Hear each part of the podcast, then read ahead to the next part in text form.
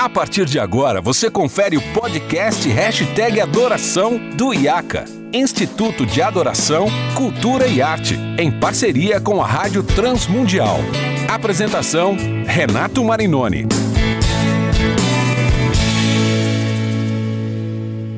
Olá, seja bem-vindo ao podcast Hashtag Adoração, o seu podcast que fala sobre liturgia, adoração, cultura pop, arte, tecnologia produzido pela Rádio Transmundial em parceria com o IACA, Instituto de Adoração, Cultura e Arte. Hoje eu tenho o prazer de receber dois convidados muito especiais, um aqui no estúdio comigo e outro via telefone. Uh, o primeiro que eu vou apresentar é o Edu Molina, professor, historiador e escritor.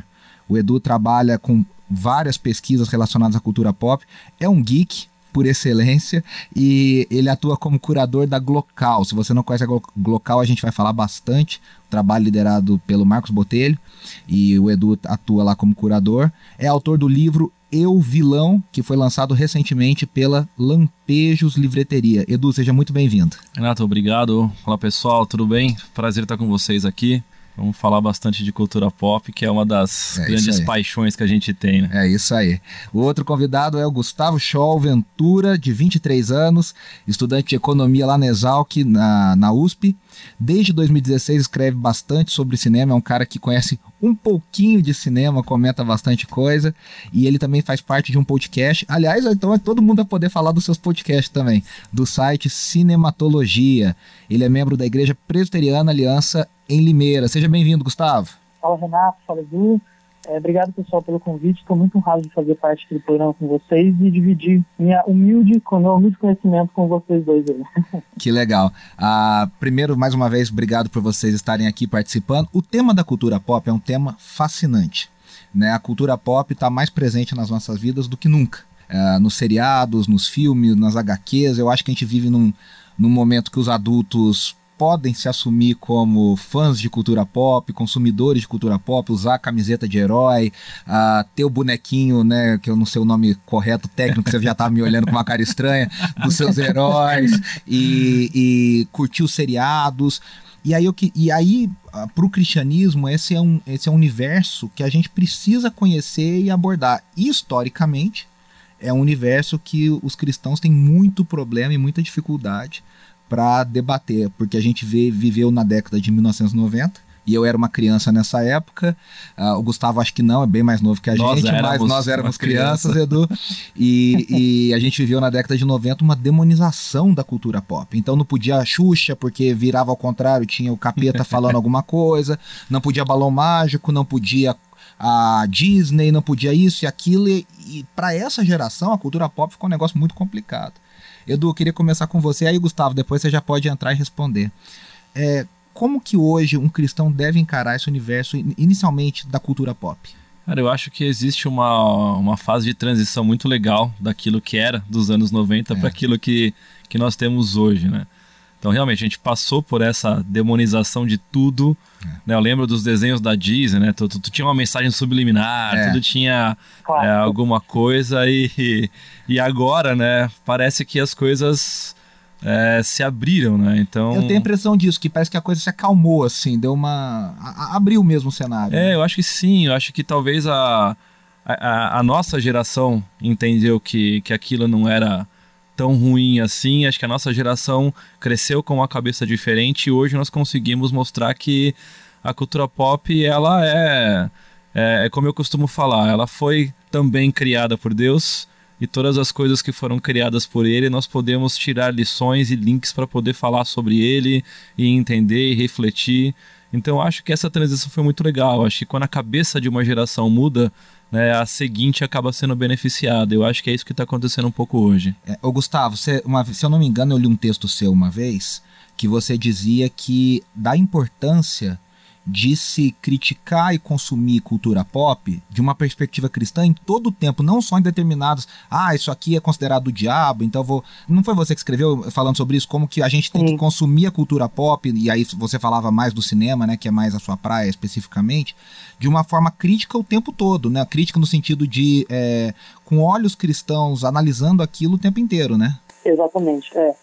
É, eu bato muito nessa tecla, o Renato, porque a gente, nós, pessoal cristão, quando começa a gostar de cinema e começa a se interessar, Ah, também tem, ah, por mais que hoje, como Edu falou, seja bem melhor do que nos anos 90, eu cresci, eu sou bem mais novo que vocês, mas eu cresci com a, essa transição da Disney também, os filmes da Disney eram extremamente demonizados como eu cresci, Cavaleiros do Zodíaco, Dragon Ball, que é mais as coisas do começo dos anos 2000 ali. Então, beleza, isso hoje a gente já passou por essa fase, né? Que nem eu falou, a gente passou isso. por essa demonização extrema. Do... Mas aí quando o pessoal começa a gostar da, de seriado, de cinema, enfim, de cultura pop em geral, a, a gente tem o costume de se fechar, sabe, um pouco. Então o pessoal fica muito bitolado, olha, Crônicas de Nárnia, puta que legal, isso aqui é uma, uma metáfora do cristianismo, nossa, que legal, o filme do Terrence Malick, que espirituoso.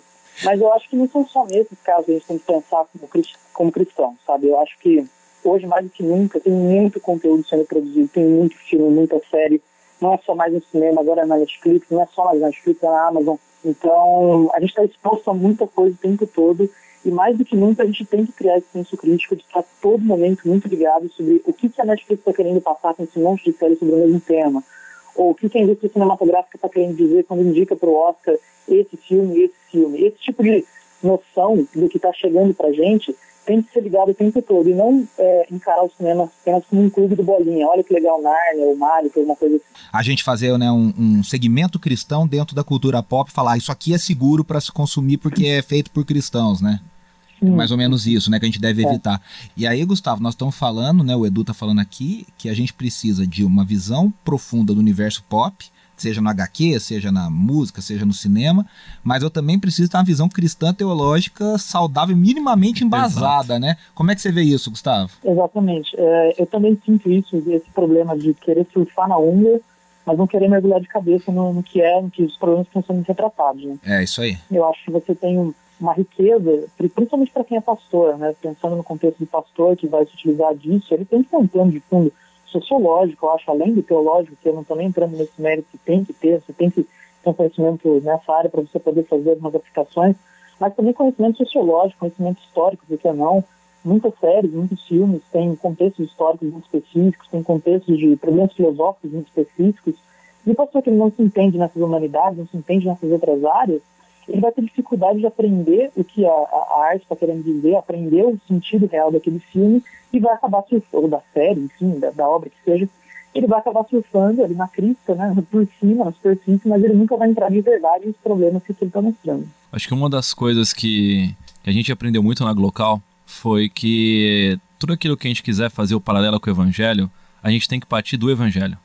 É, eu acho que esse é um problema muito sério que a gente acaba tendo. Isso pra mim é fundamental. É, eu, eu, eu, assisto um filme muito legal. Então, eu assisti o um filme legal, saí do cinema com a cabeça borbulhando, ouvi uma série, e aí eu vou tentar ficar caçando na Bíblia o que, que encaixa para eu poder falar sobre aquilo. É. E na real é o contrário. É. É, Isso pra mim é da, fundamental. Eu parto cara, da é. Bíblia, é, aquela inspiração né, divina, é Deus falando com você, e a partir daí você procura o paralelo. É, se você faz tá... o processo reverso, o negócio não dá certo, cara. Esse dia eu estava conversando com um amigo sobre isso na questão de pregação. E aí a gente tava falando de uma, de uma, uma situação e a gente disse, olha, é bem legal, é bem bacana, mas parece que o pregador partiu da notícia, da, da atualidade, pauta da atualidade, e aí ele tentou encaixar um texto bíblico para falar sobre aquela realidade. Na verdade, ao contrário, você tem que partir do texto bíblico para encaixar na pauta da atualidade. Então, o que você falou para mim é fundamental. Gustavo, o que, que você pensa um pouco sobre isso? Não, eu concordo, concordo com o que ele falou. Eu acho que é, é esse é outro dos vícios também que é, decorre dessa questão de tentar a todo momento entregar esse de cultura pop para trazer para dentro da igreja, tá na esperança de que, né, enfim, é, um dos erros que decorre disso é de tentar encaixar, né, é, fazer o caminho contrário, como ele falou. Eu acho que quando você está é, quando você estuda, quando você lê, quando você pede a Deus que você tenha esse conhecimento né, sobre algumas coisas da Bíblia, você não vai ter esse, esse, esse, momento de entender em tudo. Talvez não seja todo filme que você assiste e fala, nossa, olha como isso dialoga com a escritura. Mas talvez em um ou outro, sabe? E, e tá tudo bem também, não tem problema. Isso também não. Acho que a gente não consegue ter esse pleno conhecimento de em todo filme ter um site teológico que mostra. É, é para isso que a gente vive em comunidade, para isso que tem né, a local, para isso que o coletivo Tangente, por exemplo, também existe para ajudar um ou outro, né? É a gente não está sozinho nessa missão, né?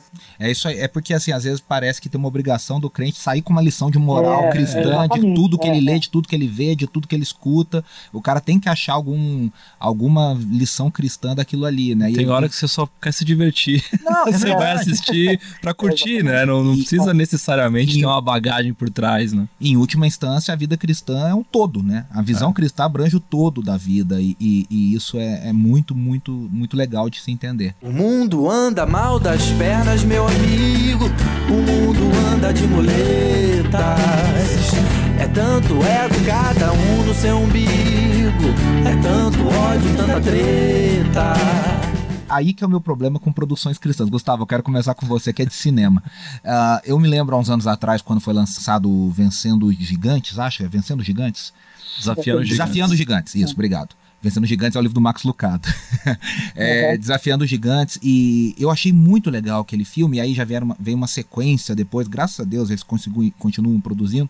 Mas, por exemplo, aquele filme Quarto de Guerra, que é da, uhum. mesma, da, do mesmo tom, da mesma, enfim, do mesmo grupo, já me sou um pouco forçado demais, evangelístico demais, assim. Eu acho que tem o seu lugar, mas você não acha que às vezes a gente corre o risco de ficar nessa situação muito presa a tem que evangelizar, tenho que usar a cultura pop para ganhar vidas, almas, sei lá como o contexto que se usa, para Jesus? Você não acha que corre nesse e fica meio pobre o negócio?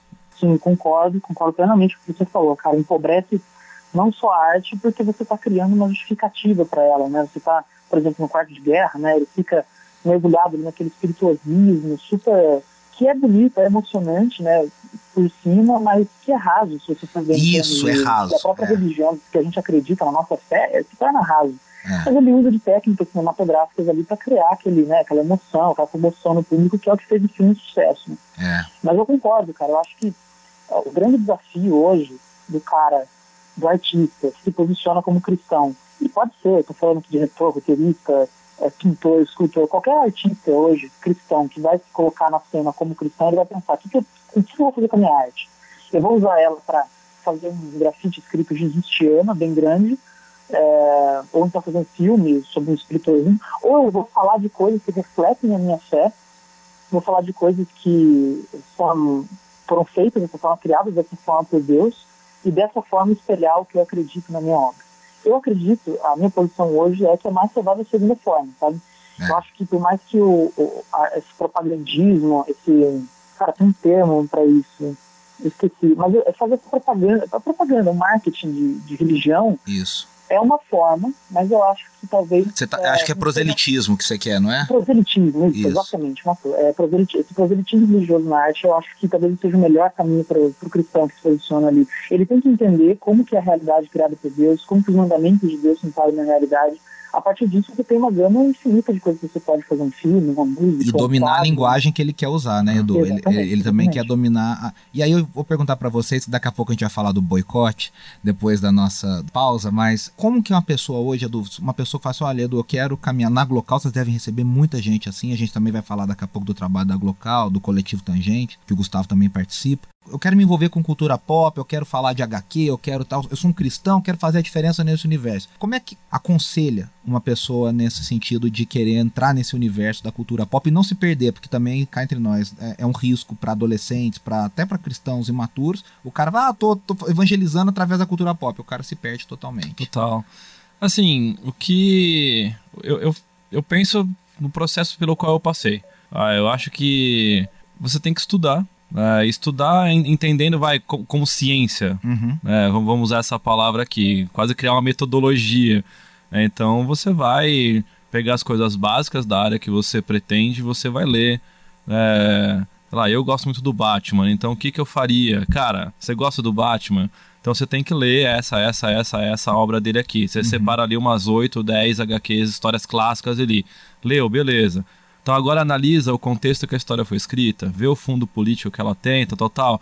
Beleza? Então, agora qual é o próximo passo? Vamos olhar biblicamente qual o contexto que nós estávamos passando no cristianismo nessa época, nessa década, né? o que, que a gente pode tirar de lição a partir daí, coisa bem básica, sabe? Um passo a passo, porque quando você ensina e cria uma estrutura, é, o próximo que ele for fazer sozinho, ele está né, tá, tá treinado, Com ele certeza. entendeu, ele consegue caminhar e consegue perceber, e a partir daí ele cria a metodologia dele E vai ganhando experiência. e vai né? ganhando experiência, né? Não é simplesmente, ah, eu vou pegar uma história e vou, e vou ler e vou sair pregando. Mas tem todo um preparo. Da mesma forma que você for pregar né, num texto qualquer da Bíblia, né? Você tem que ter essa. o Gustavo falou, né? Tem uma contextualização histórica, sociológica, não dá para aplicar né, ipsis literis aquilo que está ali, do, contexto que foi escrito para hoje. Então tem todo um processo que deve ser feito e eu acho que na cultura isso é a mesma coisa. Só para a gente é, caminhar aqui para o nosso intervalo, é, eu acho que ao fazer isso, e eu pensando agora como teólogo também, a cultura pop nos ensina também a lidar, e aí eu quero que guarde as devidas proporções, a lidar com o texto bíblico. Porque o texto bíblico também é cercado de um contexto histórico, também é cercado de diferenças linguísticas, também é cercado com, todo, com muito mais distância histórica. Quer dizer, se eu tenho esse respeito com a cultura pop, caramba, com o texto bíblico eu tenho que ter muito mais esse respeito para entender, Uhum. analisar e não ficar só co- consumindo o texto bíblico de um jeito assim, caixinha da promessa, né? É uma É. coisa só é maior, espiritual que, eu, que eu vou lá, tiro uma palavra abençoada para mim e eu não entendo um contexto, eu não entendo um contexto de guerra, eu não entendo, eu não entendo um contexto político, eu não entendo a questões da. Até um amigo nosso lançou um livro pelo, pelo BTCast, né? Pelo Bibo, ah, Os Outros da Bíblia, né? Que é muito legal, que ele fala quais são as culturas dos povos que conviveram com Israel ao longo da, da história de Israel. Então, os babilônicos, os mesopotâmios, os, os sírios, os assírios. O que, que eles acreditavam sobre criação? O que, que eles acreditavam sobre ah, o final dos tempos? Porque toda cultura, toda, toda comunidade tem esses mitos, né? Tem essas, essas, essas ideias.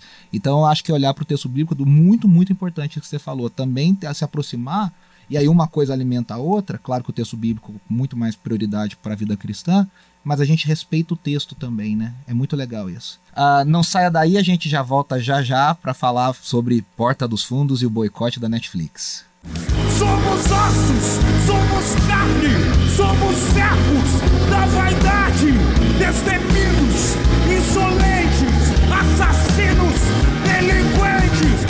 Estamos de volta aqui no Hashtag Adoração, hoje recebendo dois convidados muito especiais, Edu Molina, historiador, curador da Glocal, a gente vai falar daqui a pouquinho desse trabalho, se não daqui a pouquinho no próximo episódio, que eu acho que a gente tem assunto para dar e vender, e o Gustavo Scholl, que fala bastante sobre cinema também, gosta muito dessa área, cultura pop, e o papo tá muito bacana. E aí eu quero já botar o assunto na pauta, né?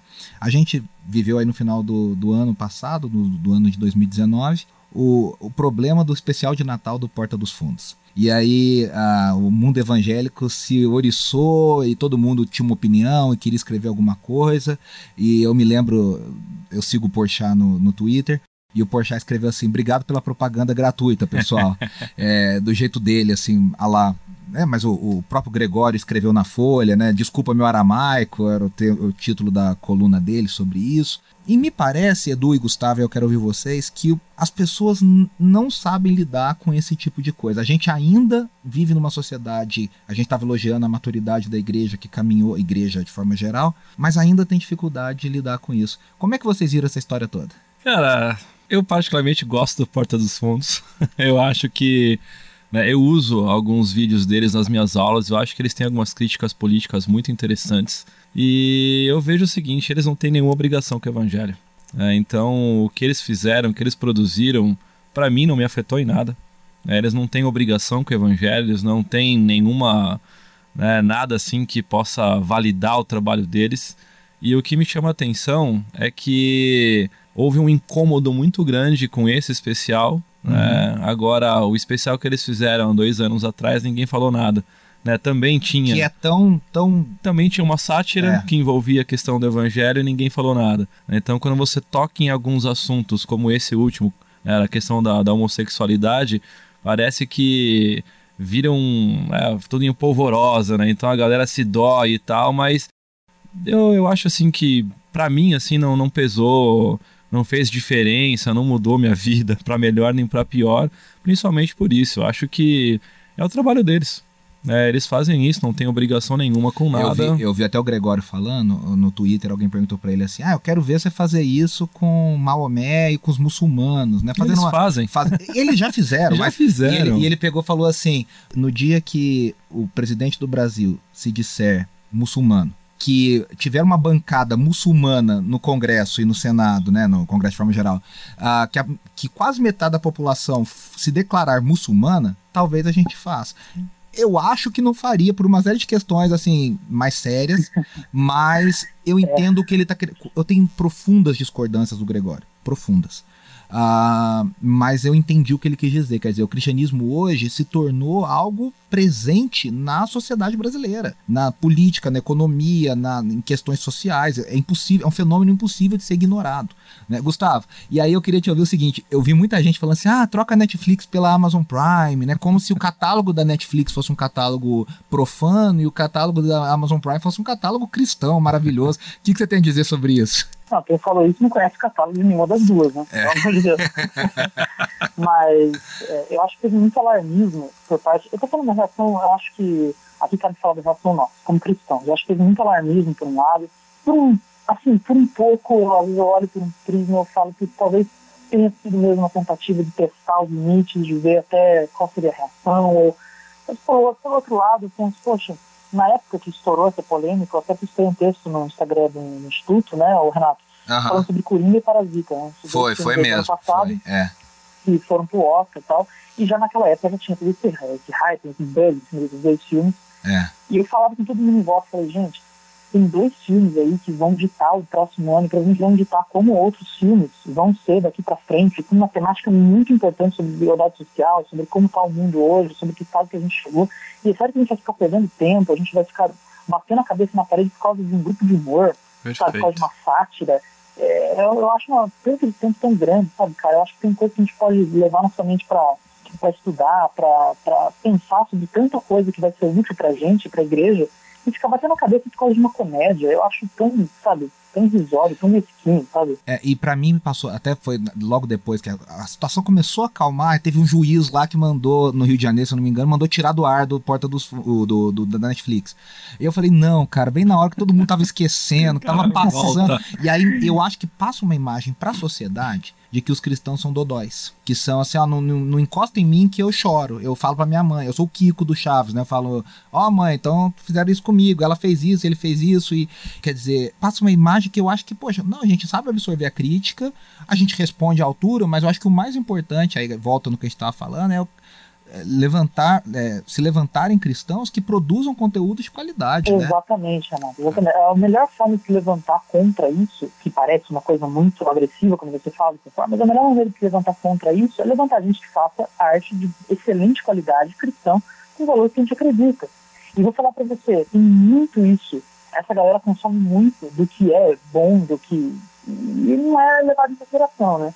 Porque a melhor resposta é a gente fazer alguma coisa à altura que mostre o que a gente acredita. Pra gente encerrar esse episódio, Edu, e sobre esse assunto ainda, eu sempre digo que os dois inimigos clássicos do evangélico no Brasil são o Faustão e o Fantástico, né? A Rede Globo. É, que era, que era coisa daquela que batia no horário do culto. Então o pastor sempre falou, né, classicamente, não fique em casa vendo Faustão, não fique em casa Exatamente. vendo Fantástico e tal. E aí criou-se, é uma coisa louca, no Brasil criou esse negócio ainda mais por questões políticas à esquerda e à direita, que a Globo é, uma, é um lixo, é o satanás na Terra. E, claro, a Globo tem muita coisa ruim, mas a Globo, em termos artísticos, é um padrão pro mundo de ainda mais em telenovela, né? Sim. Então, quer dizer, eu falo, quer dizer, o cara a vida inteira fala, ah, quem vê, crente não vê novela, crente não vê BBB, mas o crente assiste qualquer série na Netflix sem nenhum tipo de, de filtro. O Exatamente. cara consome qualquer música pop sem nenhum tipo de filtro. Filme ele assiste qualquer um sem qualquer. O problema é a novela. É. O problema é o Faustão. É, só pra gente encerrar, o que, que você tem a dizer sobre isso? Cara, eu acho que o problema é o nosso cristianismo. É. Né? é a forma como nós encaramos o nosso cristianismo. Porque é uma coisa que, assim, que, que, se falava muito antes, né? Não, é a vida secular, a vida cristã. Eu preciso entender que a minha vida ela é cristã e ponto final. Em tudo que eu faço. Em tudo que eu faço. É, então, o que eu assisto, né, os lugares que eu frequento, as pessoas, é, as pessoas estão olhando para tudo isso, então eu preciso ser cristão o tempo inteiro. Isso não me impede de assistir uma novela, de assistir um filme, de assistir uma série, seja cristão ou não. Né? O, que, o que o grande problema é o que eu vou fazer a partir daí com aquilo que eu consumi.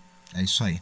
Gente, eu vou encerrar esse episódio por aqui, mas a gente, eu vou pedir para vocês ficarem pro próximo, porque tem muito assunto ainda, a gente continua gravando uh, e você também que nos acompanha, escuta no próximo episódio. Obrigado pela sua companhia, agradecendo a Rádio Transmundial e ao IAC, Instituto de Adoração, Cultura e Arte, agradecendo o Edu e ao Gustavo. Valeu. Até o próximo Valeu, episódio, obrigado. então, do Hashtag Adoração. Preciso ser mais